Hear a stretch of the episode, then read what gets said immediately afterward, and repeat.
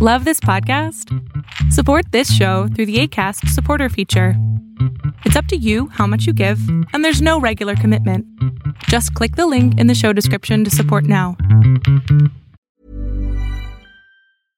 Quality sleep is essential. That's why the Sleep Number Smart Bed is designed for your ever evolving sleep needs. Need a bed that's firmer or softer on either side? Helps you sleep at a comfortable temperature? Sleep Number Smart Beds let you individualize your comfort so you sleep better together. JD Power ranks Sleep Number number 1 in customer satisfaction with mattresses purchased in-store. And now save 40% on the Sleep Number limited edition Smart Bed for a limited time. For JD Power 2023 award information, visit jdpower.com/awards. Only at Sleep Number stores or sleepnumber.com. Planning for your next trip? Elevate your travel style with Quince. Quince has all the jet-setting essentials you'll want for your next getaway, like European linen, premium luggage options, buttery soft Italian leather bags, and so much more. And is all priced at 50 to 80% less than similar brands. Plus, Quince only works with factories that use safe and ethical manufacturing practices. Pack your bags with high-quality essentials you'll be wearing for vacations to come with Quince. Go to quince.com slash pack for free shipping and 365-day returns. ¡Wow! De verdad me quedé como, ¿qué onda con los personajes? Lo bien planteado que están, o sea, lo bien manejado que lo tienen con respecto a el miedo de que su secreto se descubra. Uno de los secretos que realmente no tendría por qué tener miedo a tener, ¿no? Como, pues me gustan las mujeres trans. Episodio 4 de Euforia, analizado por un psicólogo y diablos, esta serie de verdad cada vez empieza a ser más caótica, una representación más clara de los daños que podemos hacer incluso los papás a nuestros hijos y nuestras hijas y nuestros hijes, ¿no? Porque justo en esta serie empezamos a hablar con Jules. Jules a los 11 años, que de pronto la ves que es llevada a un lugar, no sabes dónde, eh, y pone, en empieza como a soplar en el espejo y pone help, ¿no? Porque la mamá, pues como que hay una parte de ella que, que no está resonando con quién es Jules. Obviamente vamos a pensar mal de la mamá porque la, la, serie está diseñada para hacerla ver como una cabrona, como una perra que simplemente no entendió que el Jules era simplemente un niño con una identidad diferente a la que todos tenemos expectativas. Ahora, pónganse del lado de la mamá. Imagínate ella eh, desde esta noción cultural machista de un hijo es lo mejor que te puede pasar y que ese hijo pues se sienta con estos eh, traumas de no sentirse como tal un niño, sino una niña atrapada en el cuerpo de un niño. Y la historia comienza donde pues Jules es llevada, bueno, en este caso todavía es un niño, llevado a un psiquiátrico en donde pues se entrevista y ella, habla, ¿no? De cómo, cómo se abrió a este, a este psiquiatra y le contó cosas que posiblemente no le había contado a nadie para después ser absolutamente traicionada por el adulto o por los adultos, en donde no le dijeron que se iba a quedar ahí, simplemente quieres conocer y la otra así de, bueno, pues vamos a conocer. Y de pronto la encierran en un psiquiátrico, en donde tiene una frase maravillosa que es la siguiente. Primero te sientes culpable, después te sientes enojado, para al último rendirte. Esto es, me da pena quién soy, me da mucha culpa quién soy, pero me da mucho enojo que no me acepten y al final tengo que rendirme para ser aceptado por la sociedad, para ser aceptado por los adultos. Eh, observas obviamente después cómo pues Jules intenta matarse, se corta las, las venas y cuando se da cuenta de lo que hace, llama a uno de los enfermeros diciéndole, de verdad lo siento mucho, lo que te demuestra que está en una terrible depresión, una depresión tan terrible porque no es aceptada por su identidad, porque simplemente no es aceptada por el ser humano que es. Un poquito entremezclado te están enseñando que Jules siempre ha tenido algún problema de ansiedad. Eh, te hablan de su fagofobia, que es esta fobia que tienen algunas personas de atragantarse y que el pensamiento se queda atrapado y atrapado y atrapado en esta sensación de de verdad me estoy ahogando, aunque muchísimas veces no les pasa nada físicamente. Pero es tanta la tensión que se pone la tensión y atención que se pone en la garganta, que obviamente sienten que se ahogan porque están muy conscientes de lo que está pasando en la tráquea, lo que hace que tanta tensión bloquee la fisiología natural de nuestro cuerpo. Algo que también observamos es que después del psiquiátrico, eh, cuando empieza a hacer su transición a los 13 años, empieza a despersonalizarse de una manera muy interesante ante el dolor. Cada vez que ella empieza a sentir mucho dolor, se separa completamente de su cuerpo. Es como si pudiera alejarse de sí misma, como seguramente también lo hizo en el psiquiátrico al no haber sido aceptada por la persona o la identidad que esta persona tenía. Luego vamos a la parte con Ru. Ru está con Ali. Ali es este padrino de AA o NA en este caso, porque es Narcóticos Anónimos. Y eh, la vez que está ahí comiéndose unos pancakes con él. Y él le dice, bueno, ¿por qué me llamaste? Entonces ella le piensa contar una historia y él dice, no, no, no, de verdad, ¿por qué me llamaste? Esta actitud de los padrinos es una actitud que a veces funciona con personas con adicciones, porque les demuestra que o quieren hacer un cambio o no los estés chingando. Porque el problema justamente de las adicciones es que generan mucho problema, generan mucho problema de dependencia, mucho problema de manipulación y mentiras. Entonces Ali, como ya no quiere nada de mierda, simplemente dice, a ver, ¿qué quieres? Pero la posición de Ru es muy interesante. Si la ves, las rodillas las tiene completamente pegadas al pecho, como una manera de querer abrirse, pero estar completamente protegida de sí misma. Lo que te da una sensación de que esto obviamente va a ir para peores lugares. Algo que también está súper interesante es cómo Ali le hace sentir a esta, esta Ru, o más bien le hace ver a Ru, que lo que está sintiendo por esta Jules es exactamente lo mismo que siente por las drogas. Esta primero ansiedad por tenerlo, una vez consumida y poseerla, después la tristeza y el, y el rendirse ante este producto.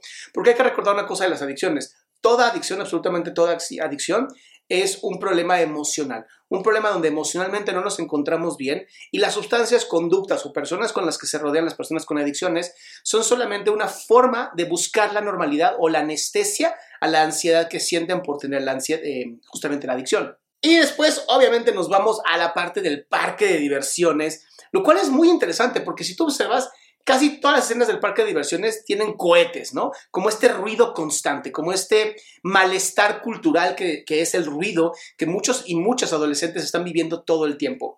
Eh, esta Maddie llega vestida súper sexy, súper linda, y Nate le pone una cagotiza porque le dice, a ver, está mi familia aquí, ¿no? Nate es esta, esta parte que yo te decía bastante psicópata, que al final de la serie, vamos, al final, al final de este capítulo, lo vemos muy interesante, porque es un hombre que siempre está buscando ser pristino, ser perfecto, que se le vea como una persona eh, sin mancha, ¿sabes?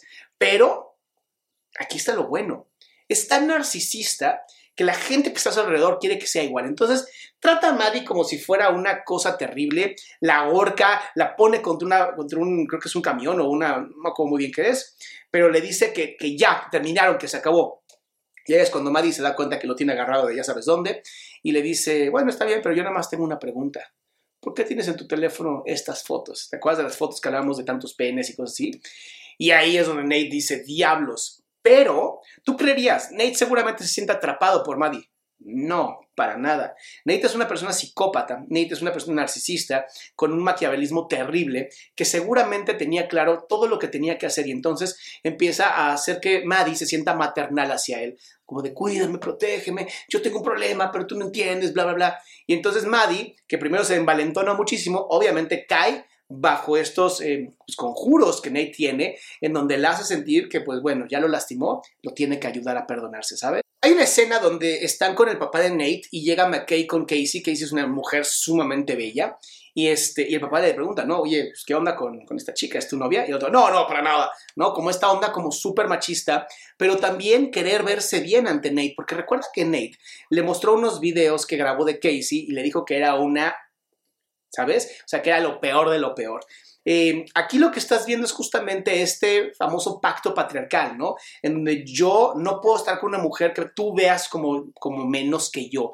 Eh, hay una escena también con el papá, en donde le dice, ¿por qué no estás jugando, no? Y entonces le dice él, porque es difícil. Y Casey le dice, sí, denle chance, apenas está empezando.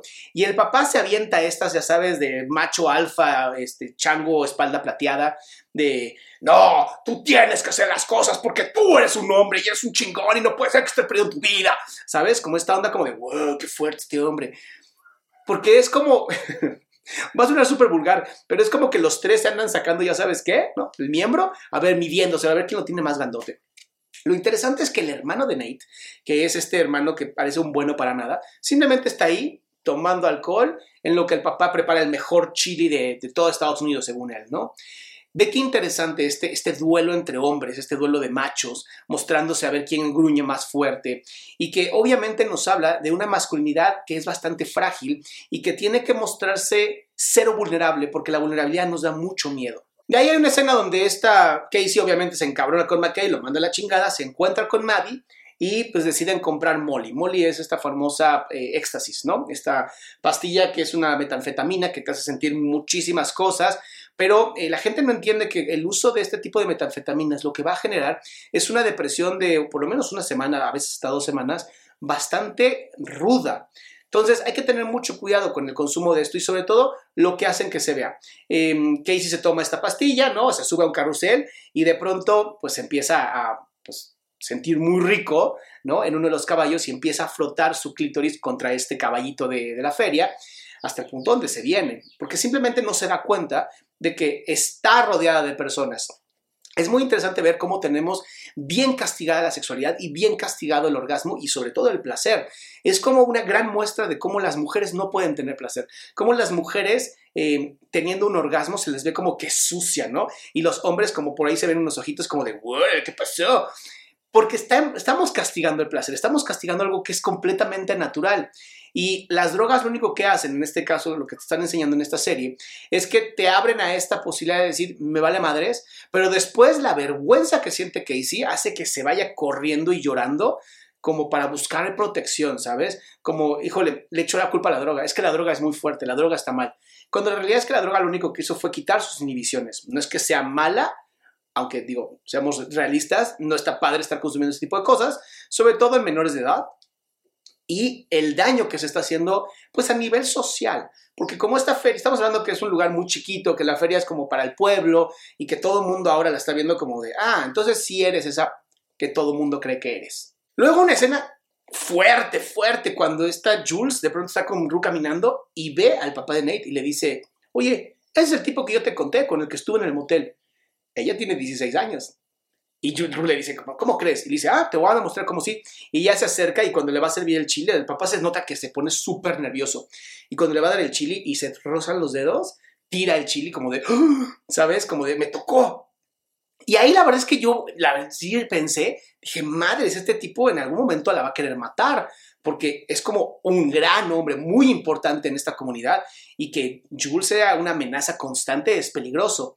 Em, después, obviamente, este, el, uno de los, bueno, hermano de Nate, el mayor, que es bastante bueno para nada, dice, ¿y esa chica quién es, no? Y Nate dice, una nueva que acaba de llegar. Pero Nate ya está viendo, está viendo esa reacción del papá, está viendo la reacción de Jules y dice, ah, ya sé cómo puedo tener a mi papá y a Jules al mismo tiempo. Recuerda que es maquiavélico, recuerda que es sádico, recuerda que es un psicópata, que todo lo tiene bien pensado y todo lo tiene bien planeado para justamente lograr esta destrucción. Luego, siguiente escena, eh, se pierde la hermana de, de Ru, Gia, eh, pues porque imagínate, pues viendo siempre a la hermana drogándose, pues en algún punto lo tenía que hacer también, y se separan para ir a buscarla. Y ahí es cuando de pronto el papá de Nate ve que Jules está sola y es como un depredador, ¿sabes? Como de, uh, es mi momento. entonces va y la persigue. Y ahí de verdad yo dije, chin, o la va a golpear, o la va a matar, o va a hacer algo. Y cuando esta escena donde está frente a él le dice, por favor no destruyas mi vida, wow, de verdad me quedé como, ¿qué onda con los personajes? Lo bien planteado que están, o sea, lo bien manejado que lo tienen con respecto a el miedo de que su secreto se descubra. Uno de los secretos que realmente no tendría por qué tener miedo a tener, ¿no? Como, pues me gustan las mujeres trans. Pero obviamente eso está mal, ¿no? Eso está pésimo, es inmoral para esta sociedad. Y entonces generan como este problema donde dices, wow, el poder que tiene Jules. Lo que por desgracia, después, hace que cuando Jules va a conocer a Tyler y se da cuenta que es Nate, pues tenga un problema doble, ¿sabes? Ahora, el papá ha estado con ella, Ahora Nate la tiene completamente agarrada porque además le dice, todas esas fotos que tú me mandaste se consideran pornografía infantil y yo tengo absolutamente todas las evidencias de que tú eres una enferma mental. Entonces ahora sí la tiene completamente agarrada. La agarra de su identidad, por eso el psiquiátrico, el, psiquiátrico al inicio, la agarra por la parte donde pues es una mujer que se está pues encontrando como una mujer trans y encontrándose desde la parte sexual y del placer y ahora tiene un problema tiene a un dueño que es bastante sádico, en este caso Nate. Y ya más o menos por el final, este Ru por fin encuentra a su hermana, este, la encuentra completamente drogándose y se da cuenta del daño que le ha hecho, se da cuenta de, toda la mala influencia que ha sido para su hermana. Y entonces ya después de algunos argumentos, pues ya se lleva a la hermana. Y Kat, mi hermosísima Kat, esto lo voy a dejar al final porque de verdad me encanta esa mujer, ahorita lo voy a hablar, eh, pero bueno, Jules eh, después de esto que, que, vivió se va con Ru, eh, se abrazan y obviamente se empiezan a besar, Rue empieza a darse cuenta de todo lo que realmente quiere a Jules. Y bueno, ahí termina justamente ese episodio. Vamos a Kat. Kat está agarrando esta personalidad que de verdad digo, Madre Santa, qué hermosísima mujer y cómo se está empoderando, me está encantando. Y de pronto ve a uno de los chavitos que le gustó, ¿no? Que está ahí en los juegos y ve que se va a tomar, fumar un cigarro. Y le dice, o sea, lo va, lo persigue y le dice, oye, ¿es verdad lo que dicen de ti en la escuela? ¿Qué? Pues que la tienes gigante y el otro, pues no sé, todo es verdad. Y entonces de pronto es como de regálame un cigarro, ¿no? Y esta parte como chupar el cigarro, como de, sensualizarse y erotizarse a través del cigarro, para después tener relaciones sexuales con él, ¿no? Comprobar que tiene un control completo sobre los hombres. Y cuando el tipo le pregunta, ¿te viniste de allá? No.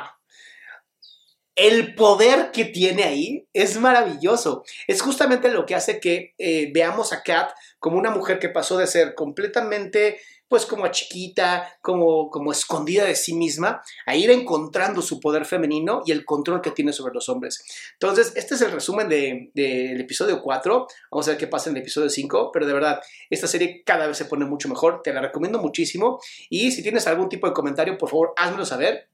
Suscríbete al canal, pone like para que más personas lo puedan tener y nos vemos en el siguiente. Planning for your next trip? Elevate your travel style with Quince. Quince has all the jet setting essentials you'll want for your next getaway, like European linen, premium luggage options, buttery soft Italian leather bags, and so much more. And is all priced at 50 to 80% less than similar brands. Plus, Quince only works with factories that use safe and ethical manufacturing practices. Pack your bags with high-quality essentials you'll be wearing for vacations to come with Quince. Go to quince.com/pack for free shipping and 365-day returns. Mom deserves the best, and there's no better place to shop for Mother's Day than Whole Foods Market. They're your destination for unbeatable savings, from premium gifts to show-stopping flowers and irresistible desserts. Start by saving 33% with Prime on all body care and candles. Then get a 15-stem bunch of tulips for just $9.99 each with Prime. Round out Mom's menu with festive rosé, irresistible berry chantilly cake, and more special treats. Come celebrate Mother's Day at Whole Foods Market